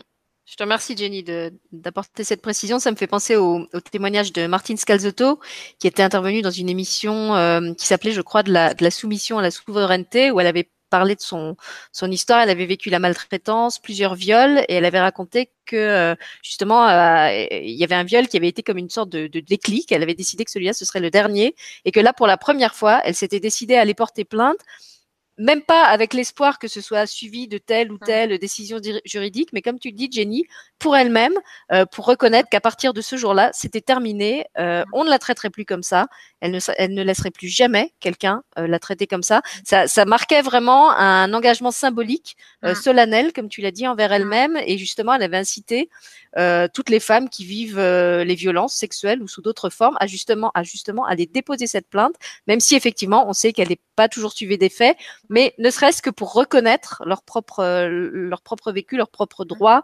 euh, à l'existence, à la sécurité, euh, ou à, l'intégrité euh, physique. Euh, c'est vrai que c'est un geste qui est, qui est important. Puis quelque part, c'est c'est presque aussi poser un acte de réparation envers soi-même que de pouvoir le dire. Mm. Voilà, de l'inscrire dans, dans, dans, un, dans un contenu. Voilà et, et qu'il y ait quelqu'un en face qui le reçoive, qui soit justement, euh, bah, ce soit son job, quoi, hein, de recevoir ce genre de choses. Voilà, bah moi mon job c'est voilà, j'accueille, euh, j'accueille les, les, les plaintes justement, et, et, et, que et que ce soit à un moment donné inscrit, parce que c'est ce qui a été de toute façon, c'est ce que la personne elle a traversé. Donc euh, quelque part. Euh, voilà, ça, ça, vient aussi valider dans son existence, elle a traversé à un moment donné quelque chose de difficile, son corps il en a des blessures, et ben par cet acte-là, je viens dire ok, regardez, voilà, j'ai ces blessures-là, et c'est une façon de se dire, et ben tu sais quoi mon petit corps chéri, maintenant je vais vraiment prendre soin de toi. Et mon petit cœur, je vais réussir à t'écouter. Voilà. Et alors justement, puisque tu, on, a beaucoup parlé du, du, corps et du cœur dans l'émission, j'avais envie de demander, avant que ça en arrive là, euh, quels sont les signes que nous envoie notre, notre corps et notre cœur, que souvent on n'écoute pas ou pas assez, euh, et qui nous montrent que le corps est déjà en train de dire stop là où l'esprit euh, se vend des arguments euh, plus ou moins euh, plus ou moins réaliste euh, sur le fait que c'est normal que ça continue comme ça. Euh, on sait très bien que la plupart du temps, alors il y a la fameuse petite voix dont parle mmh. Jenny. Après, on peut être déconnecté de cette petite voix parce qu'on mmh. nous a pas appris à l'écouter, parce qu'on est dans une situation traumatique où justement on veut plus entendre ce que dit cette petite voix parce que c'est insupportable le décalage entre ce que dit cette voix et ce qu'on est en train de vivre. Donc il y a aussi ça. Et alors comment est-ce qu'on peut détecter euh, si on a encore en tout cas un, un minimum de d'attention à soi, de, de, de, capacité de communiquer avec soi et, avec son corps, euh, bah que justement là on est dans une situation où euh, on se sent pas bien. Est-ce que ça se traduit plutôt émotionnellement, plutôt physiquement?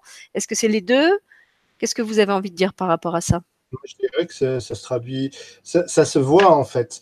Euh, enfin, quand quelqu'un est, trop dans le déni, bah, déjà des gens qui ont un regard assez, affûté vont, pouvoir le voir, mais même elle va pas avoir une vie heureuse d'un point de vue corporel. Elle va, elle sera plus sujette à des maladies ou des problèmes de santé liés à cette dissonance entre son appel du cœur et, sa, façon de fonctionner. Euh, mais aussi dans sa tête, cette personne ne sera pas heureuse parce que l'effort fourni pour repousser la réalité de, son, mal-être, euh, euh, ben, ça, va prendre toute son énergie et ça, ça va pas lui permettre d'avoir de l'énergie pour vivre sa vie et s'épanouir. Mais toi, par exemple, Rémi, quand tu es dans une situation où tu n'es où, t'es pas bien, où, où justement tu, tu, sens que ça commence à être un, un oui qui n'est qui est pas un vrai oui euh, et qui va vers le non, comment est-ce que tu le ressens? Est-ce que c'est à travers une émotion qui monte? Est-ce que c'est une sensation dans ton corps? Comment ça se traduit Ce que je vais faire dans ce cas-là, c'est accueillir les parts de moi qui ont, euh, qui ont un message à me dire, c'est-à-dire faire voir toutes les voix qui passent dans ma tête et voir quelles sont celles qui sont en souffrance, d'où vient cette souffrance un peu, euh, et, offrir de la bienveillance et de l'écoute. Je serais peut-être pas capable de résoudre les circonstances de la souffrance, mais déjà m'écouter moi-même et écouter les parts de moi qui sont en souffrance, ça va déjà faire une bonne partie du travail en fait. Alors chez moi, c'est beaucoup plus physique. ça va même pas jusqu'à ce stade des parties qui discutent. Euh, alors ça se traduit beaucoup au niveau de la gorge. Euh, C'est-à-dire que je vais avoir la gorge qui va être euh, nouée si, si je me retiens de dire quelque chose, par exemple si je suis en colère ou si je suis triste. Et au niveau du plexus, en fait, ça va me faire comme si j'avais l'intérieur du ventre. Euh, vous savez comme quand on prend une feuille de papier et qu'on la chiffonne comme ça, ouais, ça fait une grosse feuille chiffonnée. Et eh ben quand je me sens comme ça, d'ailleurs je crois qu'on dit hein, se, se, sentir chiffonné par mmh. quelque chose. Euh, voilà, je me sens vraiment chiffonné, siphonné, j'allais dire. C'est révélateur. Et alors quand vraiment c'est un gros gros truc, alors là c'est même plus la feuille de papier froissée, ça fait carrément le nœud, tu vois, genre vraiment comme si on avait pris, mais clac, on avait tiré, et, et ça, me, ça me coupe littéralement la, la, la, comment on dit, la respiration. Voilà. Donc de, de, fait, je peux pas ignorer euh, que là, je suis en train de, de vivre un truc où c'est non, et, et suivant l'intensité du phénomène, je ressens si c'est un petit non, un moyen non, un grand non ou un gigantesque non euh, colossal. Euh, et c'est assez difficile. Si plus je l'ignore et plus je me sens mal. Donc, euh, ça, ça se traduit comment pour toi? Vous m'entendez? C'est un petit oui. peu coupé. Euh... Oui, oui, alors, ouais, moi, je voudrais ajouter. Euh... Alors moi, en fait, je fais. C'est un petit peu le processus inverse. Euh, C'est-à-dire, ça fait quoi quand ça fait oui? Imaginez, vous venez de gagner un truc. Ah Trop bien, une voiture, n'importe quoi. Imaginez, il euh, y, a, y, a, y, a, un truc que, que, vous attendiez depuis longtemps. Vous êtes en joie, mais vous êtes en joie, quoi. Ça vous fait du oui. Vous voyez cette expansion là vers l'extérieur? Voilà, de manière générale, le oui, il fait ça, quoi. Ça nous met en joie, ça nous propulse vers l'extérieur, ça, il y a tout qui s'ouvre. Dès que ça, dès que ça gratte, ça tiraille, ça, se recroqueville, ça nous, on se coince, etc. Vous êtes dans un non. Moi, je pense que ce qui, peut être drôle, c'est de chacun là, pour tous ceux qui écoutent l'émission, euh, de tester un peu le oui, ça vous fait quoi. Alors imaginez, euh, vous allez pouvoir aller, euh, je sais pas, au cinéma, faire telle sortie, aller rencontrer telle personne, il y a tel projet qui se réalise, voilà. Rien que le fait de penser à ça, en fait, d'une manière physiologique, on se met dans ce que j'appelle moi le bora bora du système nerveux, C'est-à-dire qu'en fait, c'est le moment où fou, on est en pleine expansion, où on est presque planant, on se sent hyper bien. Voilà. Et ben, ça, c'est une précieuse ressource. Hein. C'est-à-dire que quand vous êtes face justement, et dans les couples, on le voit bien, ça. Vous êtes face à quelqu'un, ça vous fait un franc oui. Vous avez un élan ou pas? Ah oui, non, là, en fait, euh, non, j'ai pas vraiment un élan. Moi, je peux faire l'exercice. Hein, Alors, pensez à, à l'homme que vous aimez, pensez à sa bouche. Vous avez envie de l'embrasser? Ouh, bah alors dit comme ça, bah euh, et on sait pas, on a, on a même du mal à le dire. Bah voilà, bah en fait on a déjà la réponse. Voilà. Et donc du coup, moi je, je pars plus du oui euh, euh, pour pour montrer justement que quand c'est oui, franchement, voilà, c'est clair. Et, et pour les blessures de l'intime, c'est encore plus caractéristique. On imagine un couple. Euh, madame a, énormément de désir pour monsieur. Elle va se transformer en femme sauvage. C'est parfait. Enfin, je veux dire, et là, tous les voyants sont au vert, quoi. C'est hyper clair. Voilà. Si on n'est pas dans, dans cette expansion vers l'extérieur, clairement, on est dans un non, quoi. Oui, alors comme le titre de l'émission c'était euh, apprendre à dire non, c'est vrai que j'étais j'étais pas partie sur le oui, mais effectivement, ça peut être bien d'aller explorer aussi le, le, curseur du oui. Et d'ailleurs, ce que tu dis, c'est des méthodes qui sont euh, utilisées aussi par des énergéticiens. Hein. Je pense à Rémi Guyon, par exemple, qui, qui utilise une méthode qu'il appelle euh, l'autopendule, euh, qui est justement de se mettre face à deux situations entre lesquelles il hésite et de ressentir ben, vers lesquelles son corps, son, son, son, ressenti intérieur l'appelle. C'est quelque chose que tout le monde peut faire. Ça demande pas de, de compétences et ça, ça peut être pour tout. Hein. Ça peut être pour ce que vous faites de votre journée, ça peut être euh, relationnel, euh, ça peut être pour ce que vous mangez à midi. Vous, vous mettez les, les, différentes possibilités euh, en face de vous et vous ressentez à l'intérieur de votre corps ce que ça fait. Justement, est-ce que ça chiffonne? Est-ce que ça s'expanse? Euh, moi, je suis comme toi, Jenny. Quand c'est quand c'est un grand oui, ben en fait, ça, ça s'expanse très fort. Ça, ouais, c'est comme tu dis, c'est comme si l'espace euh, s'agrandissait. Moi, c'est ce que j'appelle. Alors, j'appelle pas ça le Bora Bora, j'appelle ça le, l'excitation de l'enfant au pied du sapin de Noël. Tu vois, quand il est comme ça, il dit ah ça y est, ça y est, c'est ça, c'est ça que j'attendais depuis super. Donc ça, quand j'ai ça, je sais que c'est grand oui.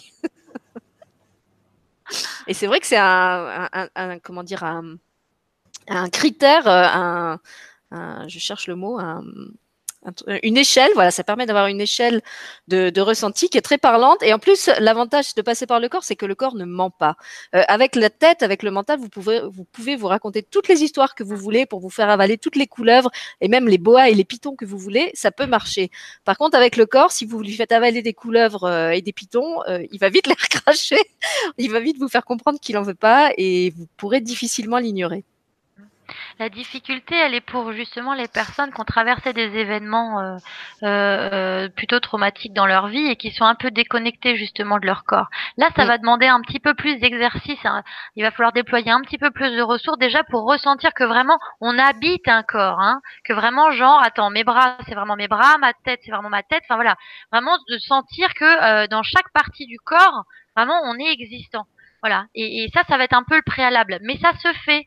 Voilà. Moi, j'aime bien donner aussi euh, de, du, du, positif dans tout ce qu'on vit. C'est que moi, je pense qu'on peut vraiment euh, tout surmonter, qu'on a des ressources, hein, vraiment. Il, suffit juste qu'on aille les activer. À un moment donné, voilà, on, on juste on essaye. Juste, on, s'en fout si ça marche ou pas. On essaye et souvent juste rien qu'en essayant.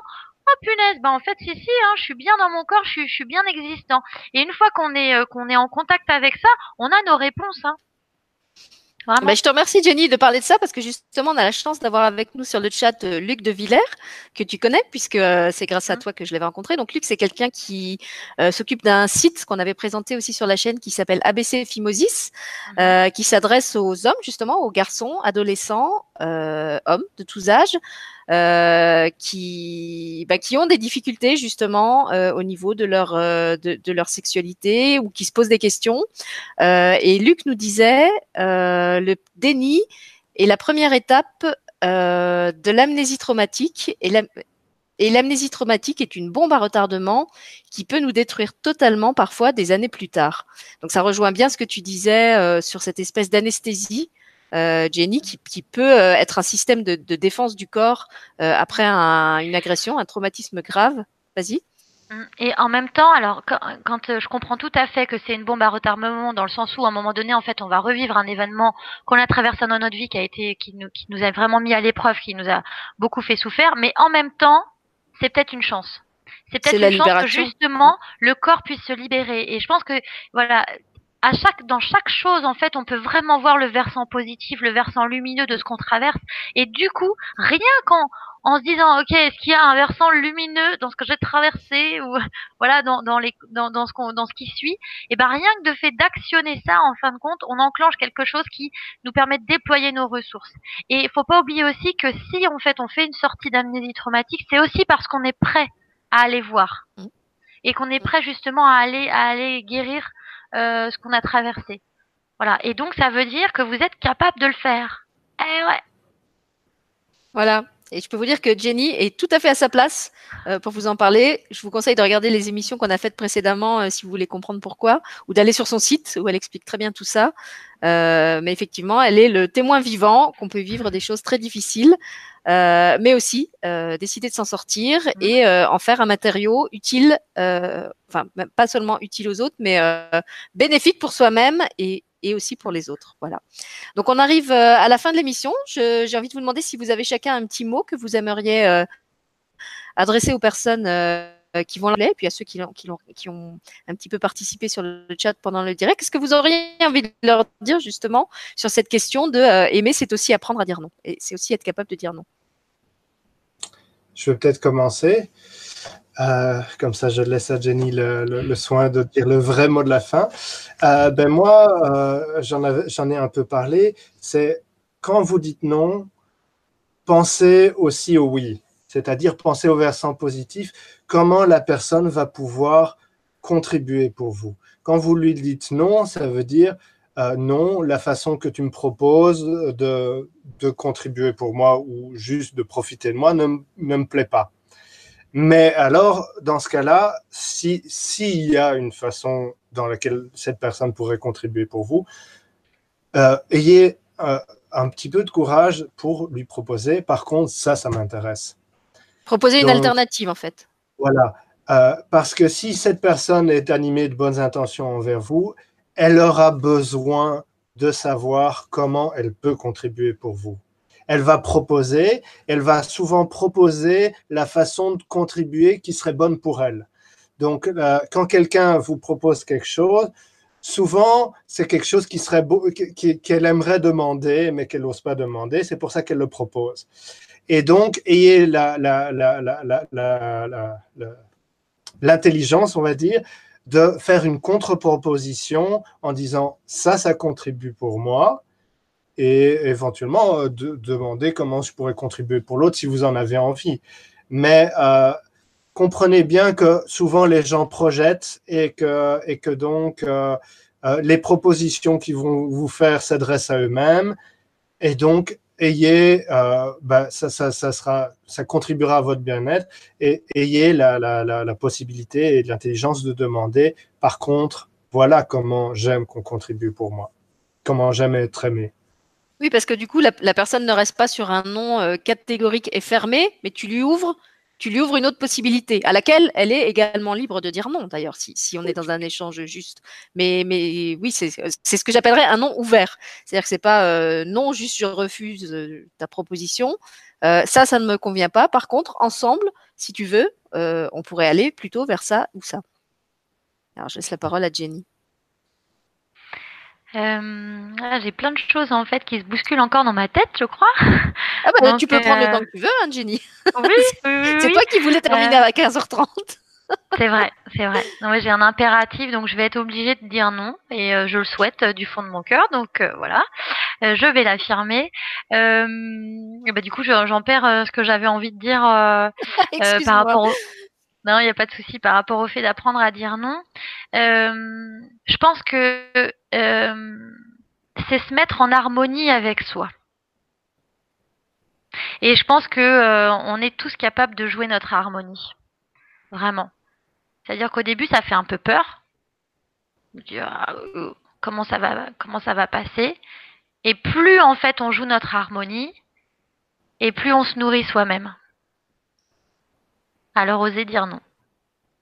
Merci Jenny. Bah, écoute, c'est tellement beau que je ne vais, je ne vais rien ajouter euh, comme mot de la fin. Je vais juste annoncer qu'on retrouve Rémi, euh, pour ceux qui auraient envie de l'entendre, vendredi sur l'autre chaîne de Terre et d'étoiles, euh, pour une émission justement où on va parler ben, d'un thème un peu connexe à ce qu'on abordait aujourd'hui, puisqu'on va parler du discernement et comment apprendre à faire des choix qui nous correspondent. Euh, donc ça va, voilà, ça, je pense que ça va bien compléter euh, ce qui a été dit aujourd'hui. Mmh. Donc c'est une émission qui aura lieu vendredi à la même heure euh, qu'aujourd'hui à 14h sur De Terre et d'Étoiles. Et puis bah, vous pouvez retrouver sur l'une ou l'autre chaîne toutes les émissions qui ont été faites avec avec Jenny et avec Rémi. En tout cas, je les remercie tous les deux d'avoir constitué ce, ce, beau duo le temps d'une émission. Merci. Merci. à vous pour vos sourires, pour vos, votre authenticité euh, votre complémentarité aussi, parce que c'est vrai que vous n'avez pas du tout abordé la question euh, du même point de vue et du coup, j'ai trouvé que ça, ça enrichissait l'échange. Merci aux personnes euh, qui étaient avec nous sur le chat pour écouter, pour poser des questions, pour réagir. à Luc, euh, que j'avais pas vu depuis longtemps et, que je suis heureuse d'avoir eu en direct euh, avec nous aujourd'hui.